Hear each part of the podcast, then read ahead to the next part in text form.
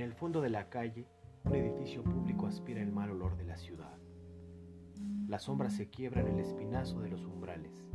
Se acuestan para fornicar en la vereda. Con un brazo prendido a la pared, un farol apagado tiene la visión convexa de la gente que pasa en automóvil.